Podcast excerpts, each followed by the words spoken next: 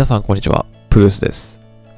香港。選挙ではですね、なんとか区議会議員選挙においては、民衆派の方々の議員の立候補者が当選されたということで、なんとか中国及び香港政府からの弾圧に屈しない形で市民が勝ち取った戦いになったんですけど、まあ、ちょっと今回はその香港を取り巻く話なんですが、えー、皆さんタイム誌をご存知でしょうか？タイム誌というのはですね、世界初のニュース雑誌なんですけども、まあ皆さん多分あの表紙とかでね、よく人物が取り上げられてるの見たことあると思うんですが、1923年に発刊されてるアメリカの週刊誌で政治経済の話を主に取り上げてる雑誌なんですけど、この時の、まあ、その時代に合わせた、えー、象徴的な人物が毎年選ばれている Person of the Year というのがございまして、今回の Person of the Year、誰が、2019年誰が選ばれたのかというと、環境活動家のグレタ・トゥーンベリさんです。こちら皆さんご存知かなと思うんですが、10代、高校生でしたっけ高校生ですよね。グレタ・トゥーンベリさんがですね、今回実は Person of the Year に選ばれてタイム誌の表紙を飾っています。もちろん彼女の活動というのはすごく素晴らしいもので、10代で高校生でありながら昨年1年間、2018年に対しては国連の国家元首の前で演説を行って教皇と会ったり、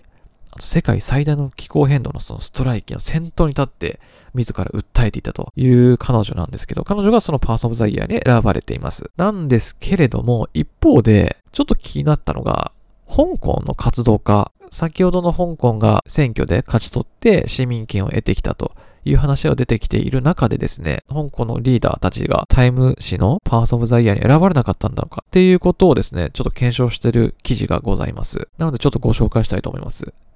参照記事はですね、 The Federalist というものです。まあ、なぜ香港活動家リーダーたちが今回タイムタイム誌のパーソン・オブ・ザ・イヤーに選ばれなかったのかっていう原因についていろいろと分析している記事なんですが、実際タイム誌ではですね、過去今回 Person of the Year に選ばれそうな人は誰かっていうことで、いろんな人から投票、人物投票を行った結果ですね、香港の民主デモのリーダーが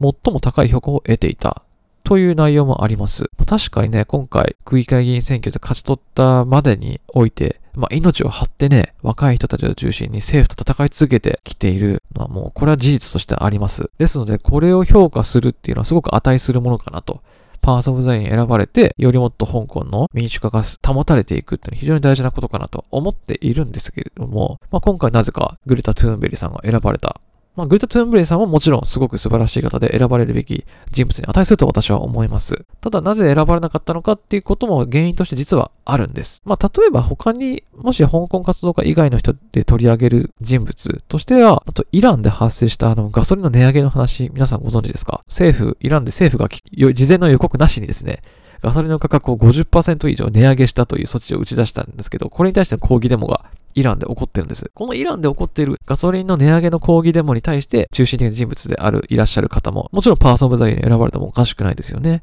政府にちゃんと反抗して、ちゃんと自分たちの意見を通そうと、政府の身勝手なことを許さないっていう行為に対する抵抗も非常に素晴らしいことであります。なんですけど、この人だろうというふうに謳われていた香港のリーダーたちが、今回タイムズ紙には表紙として飾られられなかった。これの原因がどこにあるのかというところで言うと、セールスフォースのマーク・ベニオフさんが影響している、人物選定に影響しているという分析です。バーサスメディアというポッドキャストのメディアがあるんですけども、こちらのホストでございます、ステファン・ミラーさんという方がいらっしゃるんですけど、この方の分析によりますと、これも憶測を出ないので、本当にそうなのか、マーク・ベニオフが絡んでるのかはわからないんですが、一応説明すると、そのマーク・ベニオフというのは、セールスフォースというですね、あの企業向けのツールを販売している、まあ、非常に世界的にも有名な事業家でございます。このセールスフォースを取り扱っている、まあ、創業されたマーク・ベニオフさんは、このタイム誌をですね、買収していることがあります。事実として。これを1億9000万ドルで買収しています。そのため今オーナーはベニオフさんなんですけれども、今回このベニオフさんが、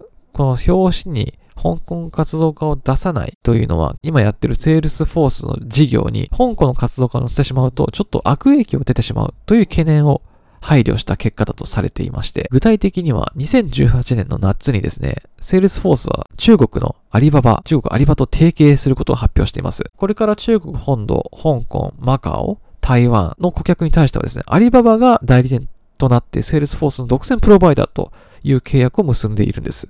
なので、今回、この中国と対立関係にある香港の民主リーダーたちを取り上げることというのはですね、マーク・ベニオフのビジネスにとっては非常に難しい問題なんですね。相反する、自分の利益と相反してしまう部分が認められてしまうんです。これを取り上げてしまうと、まあ、中国の反感も買い、もしかするとアリババに対しても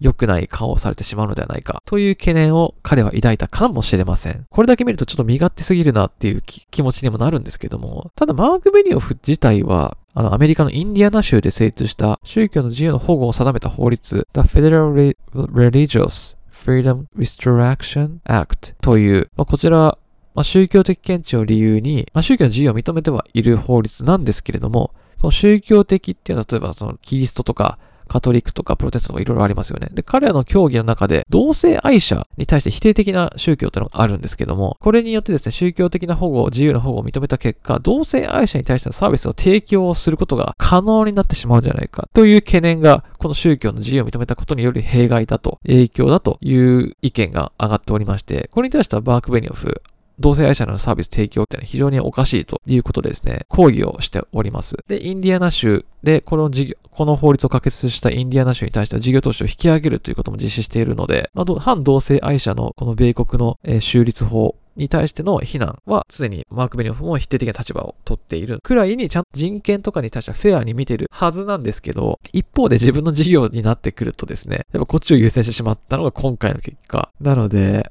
まあアメリカ国内の声よりも、やっぱり一企業であるこのさらにアリババっていうね、超巨大かつ存在感のある、もう中国においては絶対的な地位を誇るアリババさんにはさすがに逆らえなかったのかというのがちょっとベニオフの今回の話の内容。まあ、ベニオフが本当に絡んでるかどうかは全くわからないですし、憶測出ないので、なんとも言えませんけど、まあ、もしかしたらこの人物選定に今回、香港の民主化の人たちが選ばれなかったのは、この影響なんじゃないかということが持ち出されてます。で、これについてもう一つ言及している人がいまして、その米国国務省の安全、国際安全保障の事務局長であるクリストファー・アシュリー・フォードさんという方がいらっしゃるんですけど、この方も9月に、2019年9月に、ワシントンで開催された会議で、同じように技術大手と結びついたベニオフが今後、香港の抗議者に対して、タイム誌の年間最優秀者 Person of the Year の称号を与えない決定というのは、ある意味理にかなってるよねっていうことを言っておりますので、ちょっとこの結びつきによってベニオフが中国寄りになってしまっているっていう懸念が政府内でもちょっとあるような、まあ私個人としては個人的な都合でね、この事実が本当に選ばれるべき人が選ばれなかったっていう話にはなってほしくないというか、それ信じたくないですね。やっぱ一メディアとしてフェアで、まあ自由なのは絶対大事ですけど、やっぱそこはフェアに、物事中立的に立場にとって、自分の利益に相反する人たちに対しても、ちゃんと褒めるとこは褒めたりとか、利益に結びつく人であっても悪いことしたらそれをちゃんと言及する立場を取らなきゃいけない。それがメディアのあるべき姿だと僕は思いますけれども、やっぱその偏見とか個人的な関心によってこの表紙？この表紙は結構ね、あの、日本でも取り上げられやすい、非常に影響力の大きいものなので、パーソンオブザイヤーというのは。これを選定がですね、個人の一個人の都合によって損なわれてしまったっていうのは非常に信じがたいニュースなのかなと思います。ただこれが香港の民主化の活動家の人たちが本当に選ばれるべきじゃなかった。むしろグルタさんの方がより認められるに値するという根拠をもとにあるのであればそれもそれでもちろんいいと思いますし、私、香港の民主化デモたちが取り上げるべきだとは全く思っていません。ただし彼らももちろん評価されるに値しますし、命を懸けて今回戦ってきた功績というのは絶対に認められるべきだと私は思ってます。ですので、このベニオフさんが本当に絡んでたかどうかはわかりませんけども、ちょっとこういったニュースっていうのは信じがたいなと。ただ、ベニオフさんもですね、最近のニューヨークタイムズ紙で、もう資本主義は死んだというふうに断言しているそうです。なので、これもやっぱ共産主義に対しての寄り添いとか、中国に対しての気を使ってるっていう風に捉えられてもおかしくないかなということですね。さあ、皆さんどう思うでしょうかまあ、今回タイム誌では、こういったことが起きてしまったと、起きてしまったのではないかというニュースでした。以上、プルースでした。